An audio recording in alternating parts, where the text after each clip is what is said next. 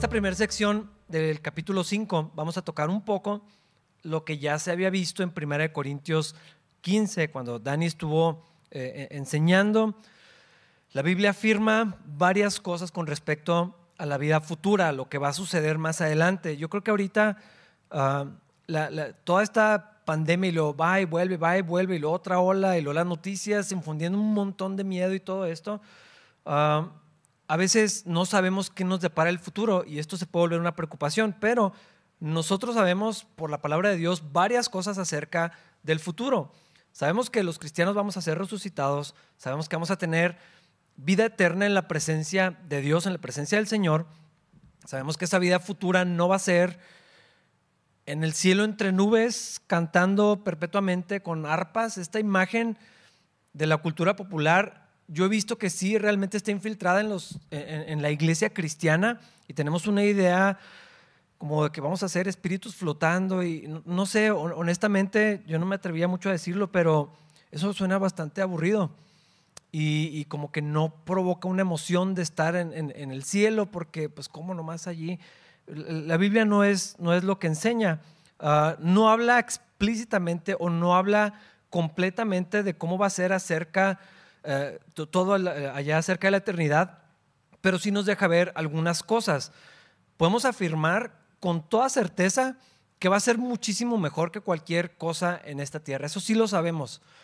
Yo creo que esa es la, la razón, y eh, estoy hablando de cristianos que como que no quieren estar con el Señor, parece que no les desean, que no anhelan, que no se les hace nada emocionante ver a Cristo cara a cara y estar para siempre con Él y, ponemos nuestros ojos en la tierra porque a veces tenemos ideas ah, diferentes a lo que dice la Biblia, pero la Biblia dice que va a ser muchísimo mejor estar allá. Sabemos que vamos a estar completos, plenos en el Señor, que no va a haber lágrimas, no va a haber sufrimiento, no va a haber dolor.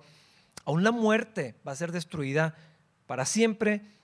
Pero no solo eso, Dios va a hacer cielos nuevos, tierra nueva y también, que es lo que vamos a estar hablando en esta, en esta sección, vamos a tener cuerpos nuevos, muchísimo mejores que los que tenemos en la tierra.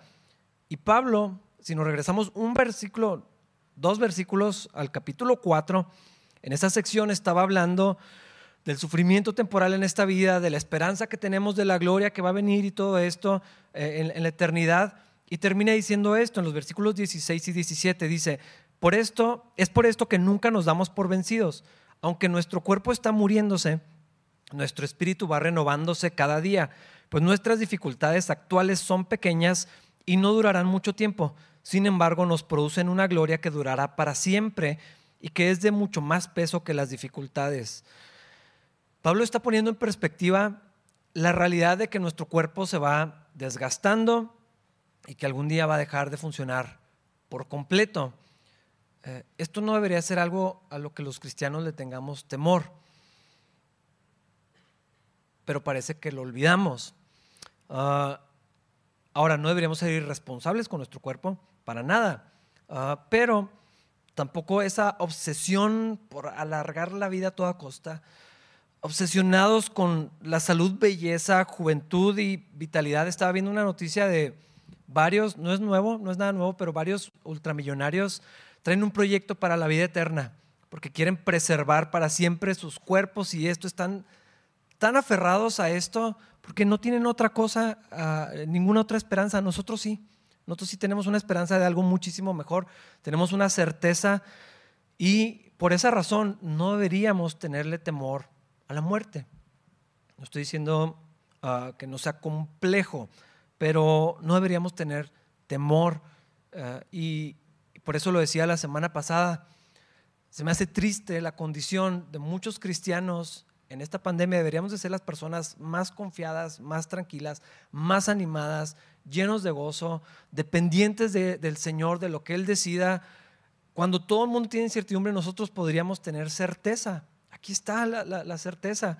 A veces parece lo opuesto porque olvidamos lo que Dios afirma. No deberíamos preocuparnos tanto por extender a toda costa la vida. Ah, el, Señor lo había dicho, allí en, Mateo lo encontramos cuando dice que si se afanan demasiado, ¿qué tanto le pueden agregar a su vida? O sea, no, pueden ni agregarle a su estatura, no pueden mantener nada.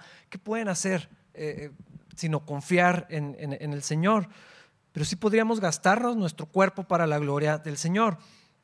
y Pablo nos presenta otra razón para tener buen ánimo y esperanza y nos habla sobre los nuevos cuerpos que vamos a tener cuando estemos con el Señor. Y con eso entramos al capítulo 5, versículo 1. Dice, pues sabemos que cuando se desarme esta carpa terrenal en la cual vivimos, es decir, cuando muramos y dejemos este cuerpo terrenal, tendremos una casa en el cielo, un cuerpo eterno hecho para nosotros por Dios mismo y no por manos humanas. Yo creo que es obvio afirmar que en esta vida se nos va desgastando el cuerpo. La muerte es algo seguro para todos, no importa la etapa de vida, no importa lo que hagamos, la condición socioeconómica, o sea, irrelevante, la muerte es algo seguro para todos nosotros. Y a veces hasta mencionarlo se siente raro en, ciertos contextos, en ciertos grupos, como que, ay, no, no digas eso, ay, no, ni lo recuerdes, ¿por qué? O sea, entonces, ¿qué estamos anhelando?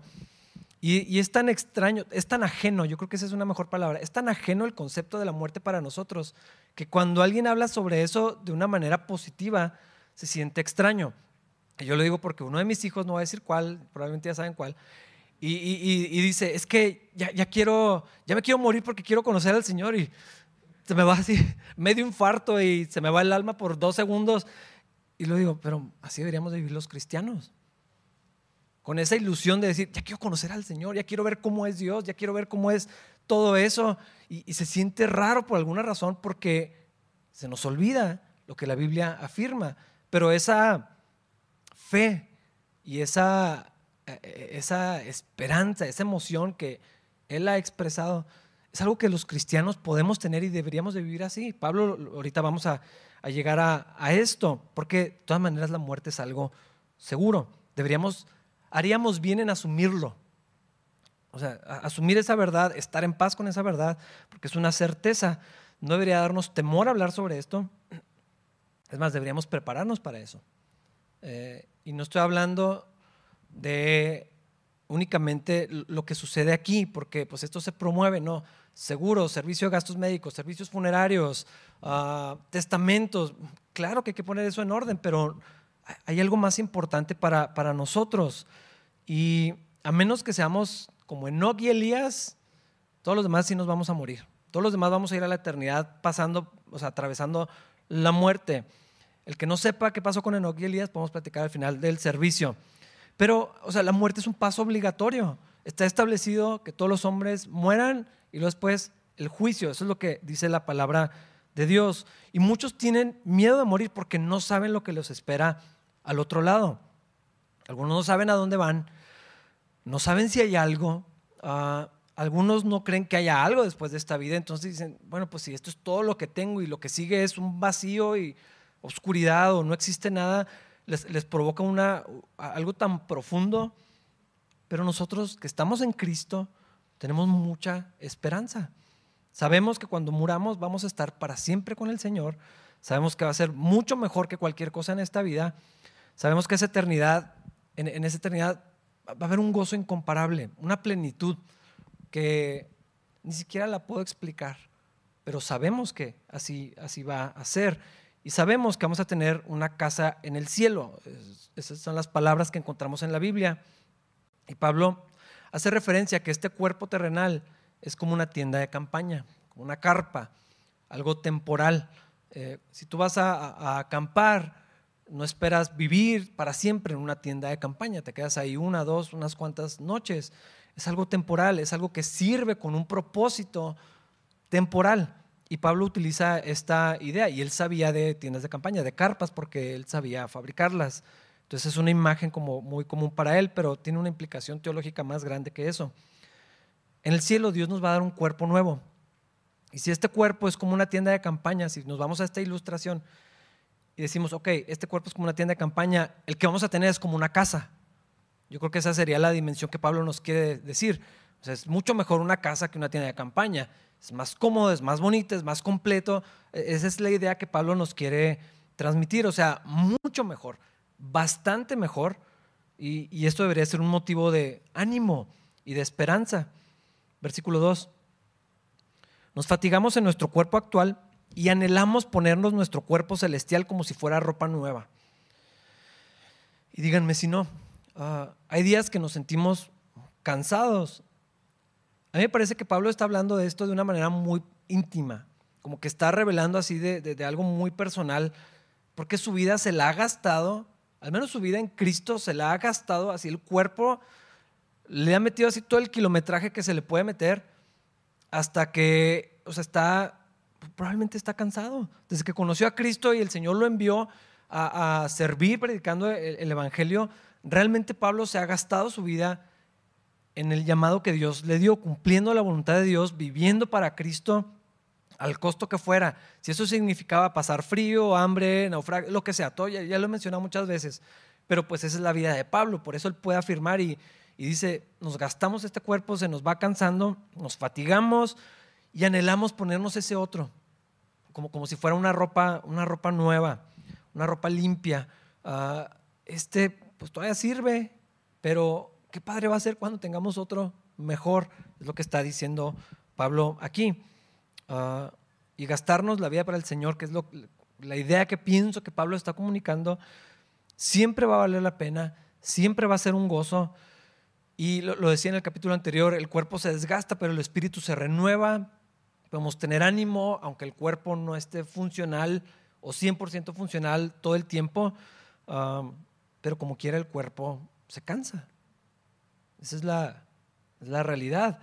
Y en esos días difíciles que muchos han estado atravesando, específicamente por salud, esos días de cansancio, de sufrimiento en el cuerpo, de enfermedad, de cuando sentimos la muerte cerca, y no hablo meramente de la personal, sino pues de nuestra familia, y gente sí ha perdido sus seres queridos, cuando salen los dolores, cuando nos lastimamos, cuando hay que ir al médico y las noticias no son las mejores, si sufrimos algún accidente, yo creo que es, eh, eh, en muchos contextos funciona, pero en esos en específico, qué buenas noticias recordar lo que la Biblia nos dice acerca de esto, de un cuerpo nuevo.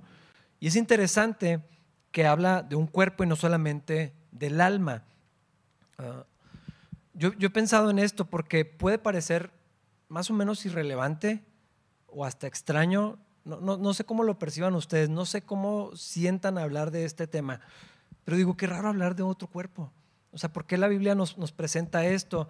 Tal vez estamos muy acostumbrados a escuchar que somos seres espirituales y, llegamos, a lo mejor no conscientemente, pero como a desechar un poco la idea de lo material y, nos enfocamos meramente en lo espiritual y hacemos una separación. De hecho, tenemos términos para eso. Esto es, esto es espiritual, esto es un problema biológico. Eh, cuando no funciona así, o sea, el cuerpo no, no está separado en dos o en tres. Somos seres eh, unificados en este sentido. Y, otra vez, la cultura popular nos ha presentado una idea de, la eternidad como espíritus meramente. Y yo estaba pensando mucho en esto y como oraba y decía, Dios, es que no entiendo bien por qué hablamos de, un cuerpo. Creo que, que, hay algunas implicaciones teológicas en esto de cuerpos nuevos que tiene que ver con la obra de Jesús, con Cristo mismo, con nuestra unión y nuestra semejanza con Él, con el propósito que Dios tenía desde el principio, si entendemos en el Nuevo Testamento que Dios está revelando un misterio, algo que tenía planeado hace mucho de restaurar todas las cosas en Cristo y en el principio, cuando en la creación Dios formó al hombre y le da este lugar, este estatus de ser eh, hechos a imagen y semejanza de Dios, la tarea que le dio al hombre de ejercer dominio sobre la creación, uh, o sea, este encuentro de lo espiritual con y lo celestial y lo eterno con lo material, lo temporal y lo terrenal. Eso fue lo que sucedió en la creación. Y entonces tal vez tiene un poco más de sentido hablar de un nuevo cuerpo, restaurar las cosas al plan original. Y sí vamos a tener un cuerpo. Ah, versículo 3. Pues nos vestiremos con un cuerpo celestial, no seremos espíritus sin cuerpo.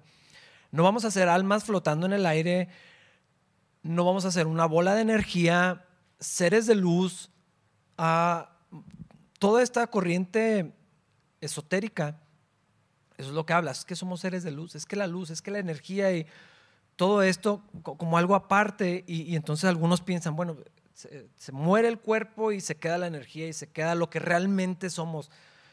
No necesariamente, aquí dice explícitamente, no seremos espíritus sin cuerpo. ah, no va a ser alguna sustancia etérea. Ah, entonces, ¿cómo va a ser? Ah, Dani explicó sobre esto en 1 Corintios 15. La Biblia dice que vamos a tener un cuerpo glorificado o un cuerpo glorioso. Yo estaba pensando que, pues, ¿cómo va a ser eso? O sea, si es material y espiritual, pero glorioso, pues hay preguntas. Si pones a buscar un poco en internet, hay gente que dice, bueno, ¿y cuál va a ser el ADN que vamos a tener? Yo qué sé, o sea, no sé nada de eso, no entiendo ni el de ahorita. ¿Qué información van a llevar las células y cuál va a ser la consistencia? Honestamente, no sé. Una materia como la de este cuerpo, tal vez, un estado distinto de la materia, no lo sé. ¿Cómo le hacemos para imaginarnos cómo, cómo se va a ver esto? Ah, que es espiritual, pero también es celestial. Eh, mejor vamos a lo que la Biblia nos dice sobre, sobre esto, vamos a la persona de Cristo. Vayan a Lucas 24. No vamos a entrar a detalle a todo lo que dice el pasaje, pero quiero que pongan atención a lo que vamos a leer. De hecho, si pueden leer todo el capítulo, es bastante interesante lo que sucedió. Está hablando del es el relato de la resurrección y las cosas que sucedieron. Lucas 24 del 1 al 7. El domingo, muy temprano por la mañana, las mujeres fueron a la tumba, llevaron las especias que habían preparado, encontraron que la piedra de la entrada estaba corrida a un costado. Entonces entraron, pero no encontraron el cuerpo del Señor Jesús. Mientras estaban allí perplejas, de pronto aparecieron dos hombres vestidos con eh, vestiduras resplandecientes. Las mujeres quedaron aterradas y se inclinaron rostro en tierra. Entonces los hombres preguntaron, ¿por qué buscan entre los muertos a alguien que está vivo? Él no está aquí, ha resucitado. Recuerden lo que les dijo en Galilea, que el Hijo del Hombre debía ser traicionado y entregado en manos de hombres pecadores y ser crucificado y que resucitaría al tercer día. El Señor Jesús estuvo muerto, muerto. Su cuerpo entró en estado de descomposición. Me puse a buscar, no lo voy a decir, eh, no, tiene no, aportaría mucho, pero me puse a, a, buscar en las etapas de la descomposición. O sea, el cuerpo del Señor estuvo muerto. El Señor falleció y fue sepultado, estuvo allí algunas noches como cualquier otra persona que fallece. Y entonces si el Señor se levantó de la muerte, ¿cómo era la consistencia de su cuerpo? No sé si lo han pensado, o sea, si no, les ha pasado alguna vez por la, cabeza. Era como un espíritu, era como un fantasma. Ahí hubo corrientes que se infiltraron a la iglesia que ponían en duda la resurrección del Señor y decían, ah, pues sí, es que ahora es como un espíritu nada más, o era como una visión, o era muchas teorías como para descalificar lo que la Biblia afirma. Allí mismo en el capítulo 24, versículos 13 al 16, dice, ese mismo día, dos de los seguidores de Jesús iban camino al pueblo de Emaús, a unos 11 kilómetros de Jerusalén. Al ir caminando, hablaban acerca de las cosas que habían sucedido. Mientras conversaban y hablaban, de pronto Jesús mismo se apareció y comenzó a caminar con ellos. Pero Dios impidió que lo reconocieran. O sea, ellos van caminando y de pronto ahí está el Señor. O sea, literal le dice que apareció y empezó a platicar con ellos.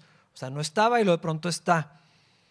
No lo pudieron reconocer por obra milagrosa de, de Dios, pero luego iban caminando y platicaron por el resto del camino.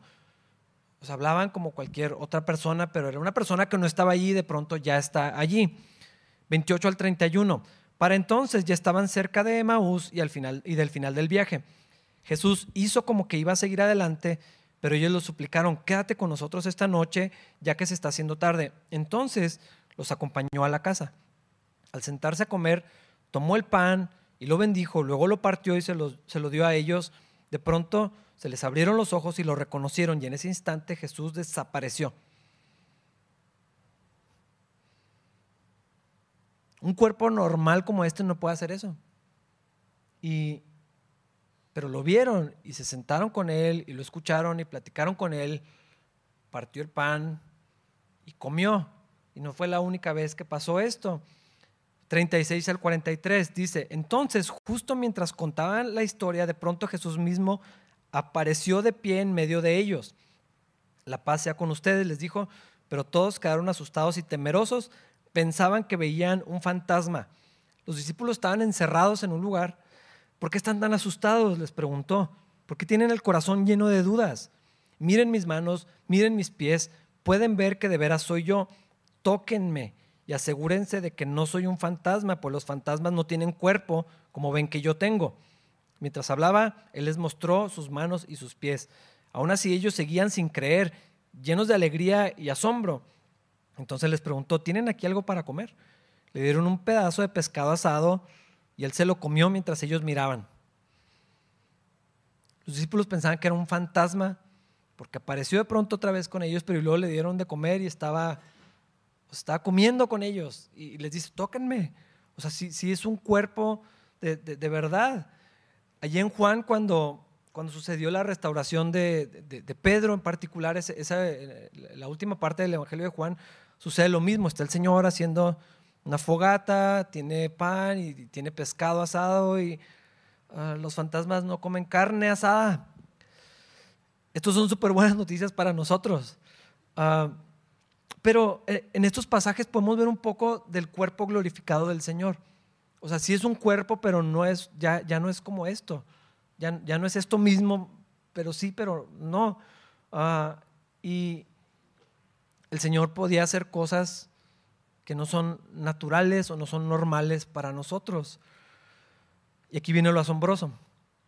Filipenses 3, 20 y 21 dice, en cambio, nosotros somos ciudadanos del cielo, donde vive el Señor Jesucristo, y esperamos con mucho anhelo que Él regrese como nuestro Salvador.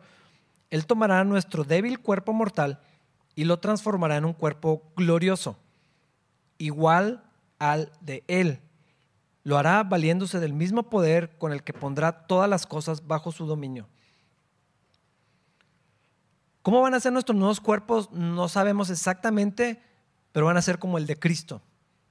Eso que leímos en Lucas, que encontramos en Juan, eh, todos los eventos post-resurrección, ese cuerpo de Cristo, así va a ser el nuestro.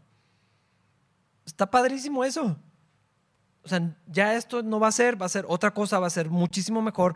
Nuestros, nuestros hermanos que ya partieron están en la presencia del Señor, sus cuerpos van a ser unidos perdón, van a ser unidos sus almas con un cuerpo otra vez, va a haber una resurrección. La Biblia afirma esto. Ah, los que ya están en Cristo ahorita están disfrutando de la presencia del Señor, están en el paraíso, están en la gloria de Dios y en algún momento van a tener un cuerpo como este. Ah, los que estemos vivos para cuando Cristo vuelva o los que estén vivos van a ser transformados. Vamos a encontrar con el Señor en las nubes y nuestro cuerpo va a ser transformado en uno como este. Nos vestiremos con un cuerpo celestial, no seremos espíritus sin cuerpo. Celestial es como decir divino, relativo al cielo, es lo que está diciendo. No está diciendo que vamos a ser dioses, pero vamos a tener un cuerpo celestial. Esto es, esto es algo grande, esto es algo importante. Dios creó al hombre a su imagen, conforme a su semejanza. El hombre fue creado del polvo de la tierra y luego el Señor sopló aliento de vida en la nariz del hombre y el hombre se convirtió en un ser viviente. Eso es lo que dice Génesis. Dios ya había creado otros seres espirituales, ya había, la Biblia habla sobre esto, no habla tanto, pero sabemos que existen. Los ángeles, querubines o serafines, y, o sea, seres poderosos, seres ah, superiores al hombre, porque cuando habla del hombre dice un poco menor que los ángeles, pero sabemos que hay otros seres, aparecen en la narrativa de la Biblia no se les dedica mucho tiempo, pero, pero allí están seres poderosos, seres que ministran al Señor, que cumplen con la voluntad del Señor, y no sé qué tanto más en el reino espiritual.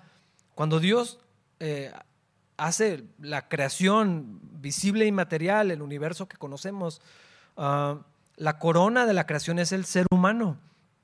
Y el hombre tenía que multiplicarse, llenar la tierra, y gobernar la creación. Esas son las órdenes que tenían, esa era la responsabilidad que los seres humanos tenían, representar a Dios en la creación y representar a la creación delante de, Dios.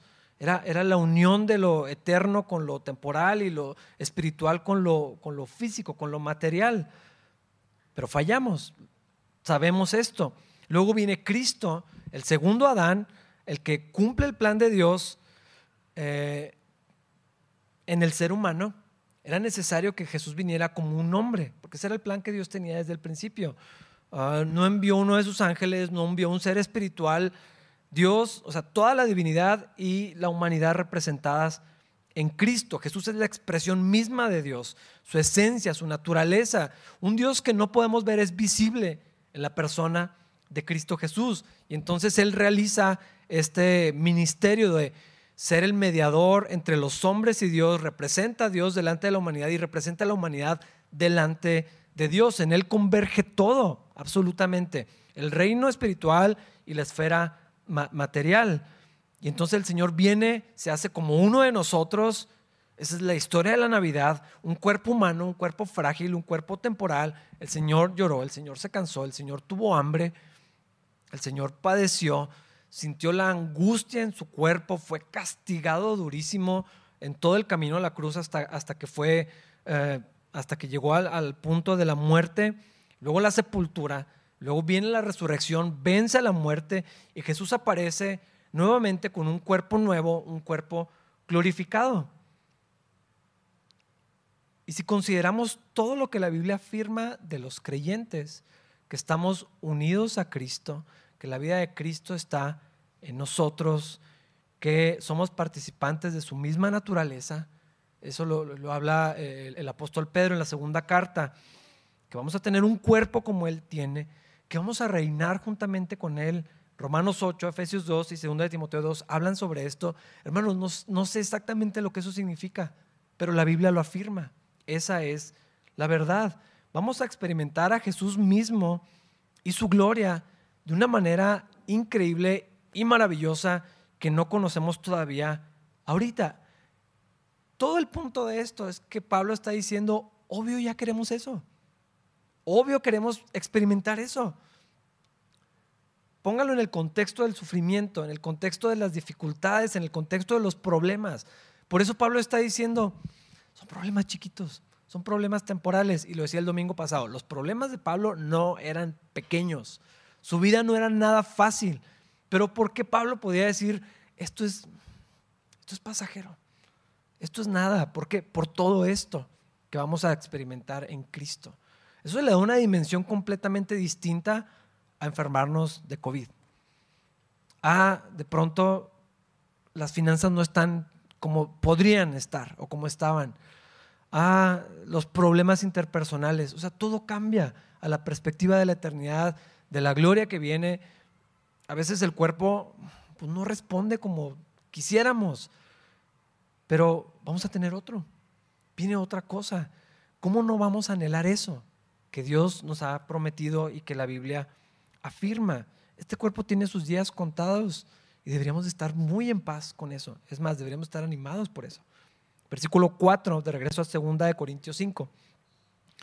Mientras vivimos en este cuerpo terrenal, gemimos y suspiramos, pero no es que queramos morir y deshacernos de este cuerpo que nos viste. Más bien, queremos ponernos nuestro cuerpo nuevo para que este cuerpo que muere sea consumido por la vida. Lo que está diciendo Pablo es que los cristianos no estamos queriendo huir de esta vida.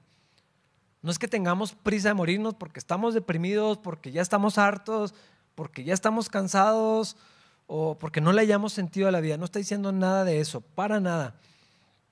No es que tengamos una visión fatalista del mundo. Pablo sabía que para los cristianos, y lo afirma la Biblia y por eso está animándonos, dice, vivir o morir no es tan importante no es tan importante. Si vivimos, vivimos para la gloria de Dios y si morimos también. Si estamos vivos, el Señor se glorifica y si nos morimos también.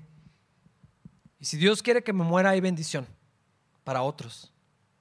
Y si Dios quiere que viva, también. Eso le da una perspectiva distinta a cómo vemos la decadencia de este cuerpo. Deberíamos de verlo como, no solamente como algo normal, sino en, el lugar correcto. No debería preocuparnos tanto, no debería provocarnos tanta ansiedad. Debemos decir, si me muero, que sea para la gloria de Dios. Y si vivo, también voy a vivir para la gloria de Dios. Es lo que está diciendo Pablo. Cualquiera de los dos podemos glorificar al Señor. En Romanos, cuando está hablando de la libertad y, y todo esto, dice, ¿por qué estás pensando en lo que el otro hace? O sea, ¿para qué estás ahí ocupado o en juzgar o en menospreciar? Y si el siervo vive, vive para su Señor, si se muere también. O sea, el Señor es otro y no eres tú. Entonces, ¿por qué estás preocupado por, por, eso?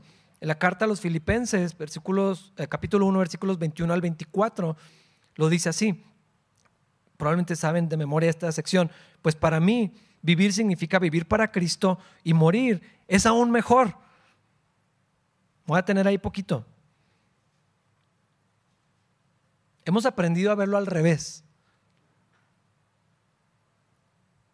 O sea, qué padre el cielo, pero prefiero vivir. Porque no estamos pensando en lo que la Biblia nos afirma. Pablo dice, si vivo, vivo para Cristo y si me muero, mejor. Es mejor. ¿Por qué? Pues si vivo, puedo realizar más labor fructífera para Cristo. Así que realmente no sé qué es mejor. Estoy dividido entre dos deseos. Quisiera partir y estar con Cristo, lo cual sería mucho mejor para mí, pero por el bien de ustedes es mejor que siga viviendo. Mis ojos están defectuosos. No me voy a poner cosas, no me puedo picar los ojos. Voy a batallar con lentes, pero me caen bien gordos. Son bien latosos, te agachas y se te mueven y si quieres ver una película en 3D, tienes que poner lente sobre lente. Lo han intentado hacer, es molesto. Eso no es tan grave. Tengo un amigo que está en silla de ruedas.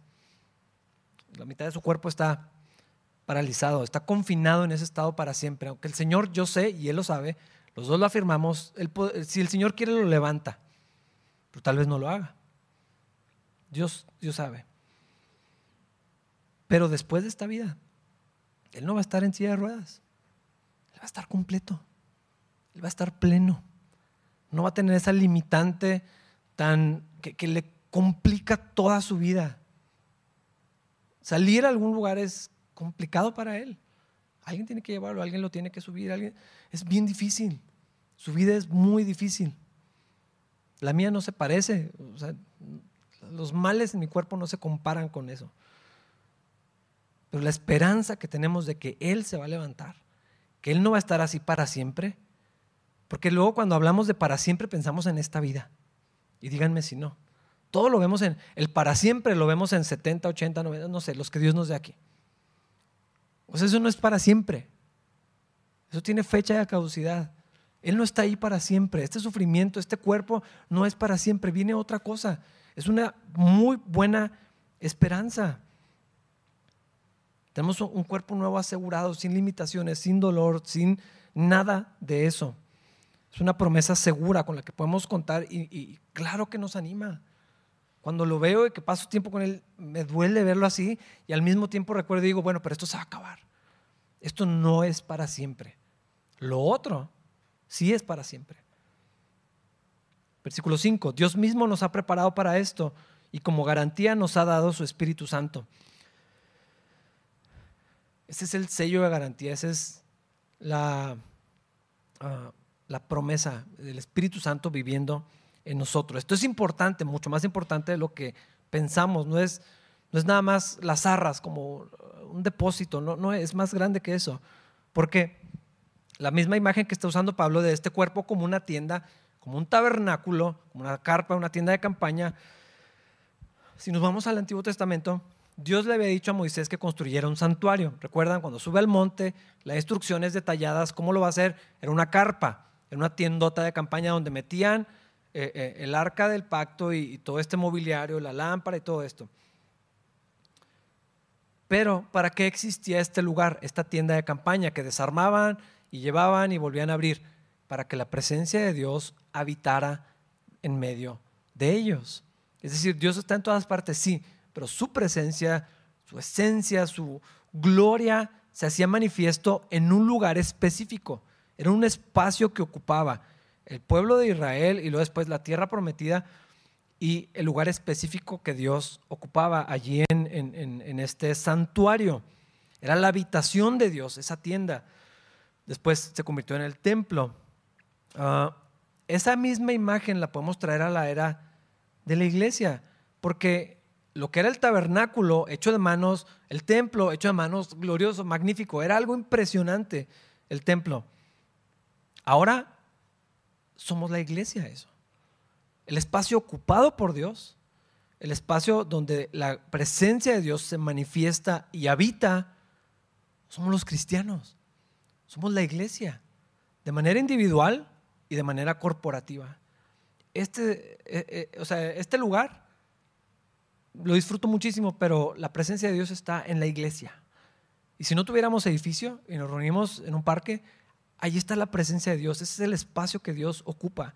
Allí está. Y cuando voy a mi casa y voy manejando y ya no estamos todos juntos, la presencia de Dios, el espacio que ocupa, el lugar donde su presencia, su gloria se, manifiesta, es en el creyente. La iglesia es templo del Espíritu, el cuerpo de Cristo. El tabernáculo dice como somos como las piedras que construyen el templo, la habitación de Dios, la luz del Señor que resplandecía en la oscuridad, en medio de las tinieblas, eh, mientras iban atravesando el desierto y en medio de las naciones paganas, es exactamente eso mismo ahora. En un mundo lleno de oscuridad, eh, no sé si has visto alguna vez las luciérnagas. Me encantan las luciérnagas y cada vez es más escaso, más difícil encontrarlas. Pero si tú vas al campo y en una parte oscura, de pronto se ven así las lucecitas. Y, de pronto encuentras el grupo de luciérnagas. Bueno, traten de, de trasladar eso a un mundo en tinieblas, densas tinieblas, donde no hay nada de luz y luego esas pequeñas lucecitas. Esa es la gloria de Dios habitando en los creyentes, la presencia de Dios en los creyentes. La luz. O sea, Él dijo, yo soy la luz del mundo y ustedes son la luz del mundo. Su presencia en nosotros, la vida de Cristo en nosotros. Y lo llevamos por donde quiera que vamos. Esa es la garantía de la gloria futura. Es lo que está diciendo Pablo, el Espíritu Santo habitando en el creyente, la misma gloria que se manifestó en el monte y que habitaba en el tabernáculo, ahora el Espíritu de Dios habita en el creyente. ¿Qué garantía más grande necesitamos o, podríamos encontrar de que lo que Dios dice va a pasar? No hay más grande. Ese es el sello que Él, él pone y es lo que está diciendo Pablo. Dios mismo nos ha preparado esto y como garantía nos ha dado su Espíritu Santo. Versículo 6. Así que, esta es la consecuencia de esto. Así que siempre vivimos en plena confianza, aunque sabemos que mientras vivamos en este cuerpo no estamos en el hogar celestial con el Señor. Este cuerpo frágil, que cosas minúsculas, microscópicas lo pueden tirar a la cama y le pueden quitar la vida, es un recordatorio precisamente que todavía no estamos en nuestro hogar eterno con Cristo. Cada sufrimiento, cada dolor, cada enfermedad, cada pérdida Puede ser una causa de desaliento y desesperanza o puede ser lo opuesto. Una herramienta, un recordatorio de que vamos a nuestro verdadero hogar, de que vamos a algo más completo, algo mejor que lo que podamos tener aquí. A veces vemos todo lo negro de esto y no vemos que el dolor, o sea, me recuerda, bueno, pero viene otra cosa. Pero vamos a estar algún día plenos con el Señor. Esto es temporal, aquí estamos de paso. Por eso es la, imagen de una tienda de campaña. Somos extranjeros, peregrinos, nuestra nacionalidad eh, está en el cielo. Somos aquí, esta vida es, es algo de paso solamente. Pero lo tengo que creer. No hay otra manera. Y Pablo lo dice aquí en el versículo 7. Pues vivimos por lo que creemos y no por lo que vemos. Porque lo que veo es un cuerpo que decae. No importa la etapa de vida, no importa la edad, no importa la juventud. O sea, no importa si, va de su vida, o sea, eventualmente lo que sigue para cualquier persona es la muerte. Es lo, es lo que va a, a suceder. Lo que vemos es mucho dolor no solamente en nuestra propia vida, si nos extendemos hacia afuera. Pero a la luz de esta sección, esto es importantísimo, vivimos por lo que creemos. Y lo que debemos de creer es lo que afirma el Señor en su palabra. No lo que siento, no lo que percibo, no lo que me parece. Nuestra opinión es irrelevante en esto, porque nos va a desviar. Si lo que creemos es lo que pienso y lo que siento y lo que veo, vamos a tener problemas. La realidad que percibimos no es toda la verdad. El cristiano vive por fe, en base a la fe. Y este principio se extiende a toda la vida cristiana desde la salvación hasta el momento que nos encontremos con el Señor. Y más adelante vamos a volver a esta verdad y a sus implicaciones, probablemente en dos semanas. Versículos 8 y 9. Sí, estamos plenamente confiados y preferiríamos estar fuera de este cuerpo terrenal porque entonces estaríamos en el hogar celestial con el Señor. Así que ya sea que estemos aquí en este cuerpo o ausentes eh, de, este cuerpo, nuestro objetivo es agradarlo a Él. Esto es lo mismo que leíamos en Filipenses y lo mismo que Pablo le escribe a los romanos. Sería mejor irnos con Él. Anhelamos que eso suceda. Debería darnos cuando menos esa curiosidad emocionante de cuando algo padre va a pasar y que dices, hijo, ya quiero ver cómo es eso. Mínimo eso, mínimo eso.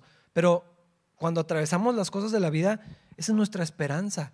Saber lo que viene, lo que vamos a encontrar, lo que va a hacer el Señor, mucho mejor que cualquier cosa aquí. Yo no me puedo imaginar algo mejor. De verdad, no me lo puedo imaginar, porque disfruto bastante de la vida.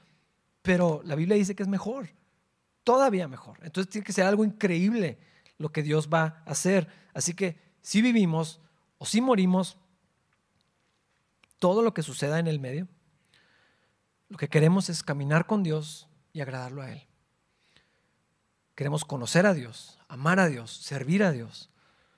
Mientras Él no decida que ya se acabó nuestro tiempo, eso no está en nuestras manos. Podemos esforzarnos, podemos hacer, podemos poner el mundo de cabeza, pero nuestras vidas están en las manos de Dios. Nuestro tiempo está en sus manos.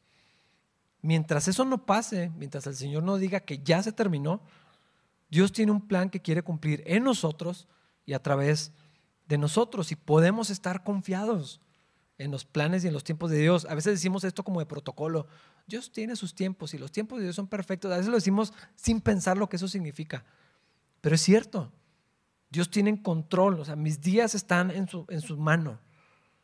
Vemos esto ejemplificado en, el Señor Jesucristo. Él sabía que todavía no era hora de morir y cuando lo querían echar al barranco, nomás así con permiso, y se metió entre ellos y, y pasó. ¿Por qué? Porque él sabía que todavía no le tocaba. Sabía que todavía no terminaba lo que Dios le había llamado a hacer. Varias veces pasó esto. Pablo vivía con esa certeza. Aun cuando estaba en peligro de muerte, él decía, bueno, cuando Dios diga, cuando el Señor quiera.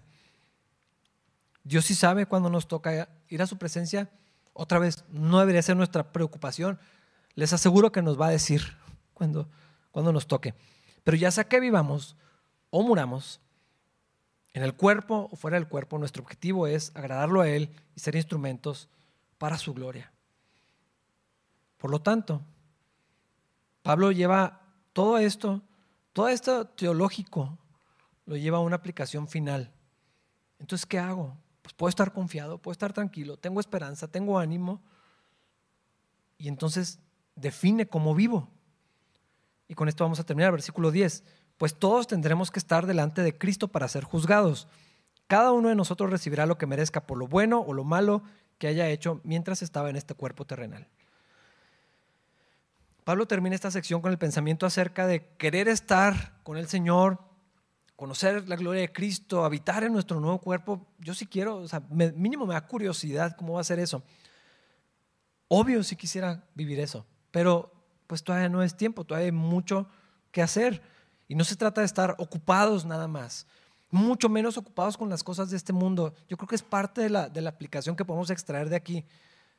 Si esta vida es para la gloria de Cristo y viene todo eso, ¿qué voy a hacer con los 20, 30, 40, 50, no sé, los años que Dios me dé en esta tierra? Me los puedo gastar en las cosas de este mundo, en las cosas pasajeras, en las cosas que no son importantes, no son tan importantes tal vez, sea una mejor manera de decirlo, ah, lo que no nos vamos a llevar. Y se nos va la vida distraídos en las cosas de aquí. Es necesario eh, ser prudentes, ser sabios, ser trabajadores, definitivamente sí, ahorrar, planear, lo que dejamos a nuestros hijos, todo eso es importante, pero no es tan importante, no a la luz de, lo eterno. No se trata de hacer cosas, eh, porque vamos a dar cuentas, no es para salvación, estamos seguros, nuestra salvación está firme en Cristo, pero todo lo que hicimos en este mundo, cuando estemos delante de Dios, lo que Pablo está diciendo es, en lo que voy y puedo disfrutar de todo esto tan glorioso, mientras eso sucede, quiero hacer todo lo posible por presentarme delante de Dios y darle cuentas buenas, que no me dé pena nada. Como le escribió a Timoteo y le dice, procura con diligencia presentarte delante de Dios aprobado, como un obrero que no tiene nada que avergonzarse.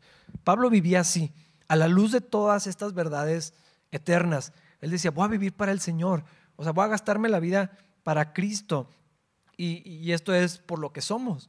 Esta es la exhortación que Pablo está haciendo. Esta nueva creación tiene el deseo de agradar a Dios, tiene el deseo de vivir para el Señor, de conocer la voluntad de Dios, de, estar cerca de Él y, escuchar, ok, esto es lo que quieres que haga, ok, esto es lo que tengo que hacer. Vivir en esa comunión y, vivir en esa obediencia. Ah, queremos presentarnos delante de Dios sin nada que avergonzarnos, que se nos vaya la vida en, para la gloria de Dios. ¿Qué es lo que está diciendo? Nuestro objetivo es agradarlo a Él. Llegar delante de Cristo y decir, Señor, hice todo lo que pude confié en ti, dependí de ti, no siempre lo hice bien, no salieron las cosas como yo hubiera querido, pero Señor, confié en lo que tú decías y viví lo más apegado a tu palabra por causa de esto. Hermanos, espero que este pasaje los anime, espero que los aliente en esta vida, pero más a lo que está por venir. Esto es temporal y está padrísimo. O sea, en esta vida el Señor nos ha bendecido tanto. Podemos disfrutar de la presencia de Dios, de la vida que el Señor nos ha dado, de todo lo demás que viene juntamente con eso.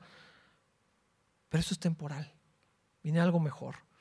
Vamos a prepararnos a la luz de todo eso, sabiendo que en cualquier momento Cristo regresa o nos llama a su presencia. El tiempo que Dios nos dé, que refleje que confiamos en estas verdades tan emocionantes, tan sobrenaturales, inexplicables probablemente. Eh, esto es nada más una aproximación. Mi mejor esfuerzo por, descargar así los, los conceptos y, traerlos, eh, pero yo espero que les anime, los aliente y salgan de aquí y vivamos esta vida para la gloria del Señor, así como lo dice aquí. Vamos a ponernos de pie para orar. Señor, gracias por tus promesas, porque son fieles, porque son firmes, porque así como lo decía Pablo y lo leíamos, Señor, podemos vivir confiados Vivimos confiados en ti, Señor. Lo cantamos hace un momento, confiamos en, en tu nombre, Señor. Confiamos en Jesucristo. Y nuestra vida, Señor, queremos que refleje esa fe, esa confianza y esa dependencia, Señor. Ayúdanos a ver cómo todas estas verdades teológicas, toda esta promesa acerca del futuro, Señor, tiene un impacto, Señor, en nuestra vida y que podamos vivir de acuerdo con eso, Señor. Danos fe, danos la certeza, danos la confianza para depender de estas verdades, Señor, y agradarte en todo lo que hacemos, Señor. Bendícenos, Señor. Otra vez oramos por nuestros hermanos, los que están enfermos, los que están afligidos, los que están cansados, que puedan encontrar aliento en estas verdades que acabamos de leer, Señor. Para tu gloria te lo pedimos en Cristo Jesús. Amén.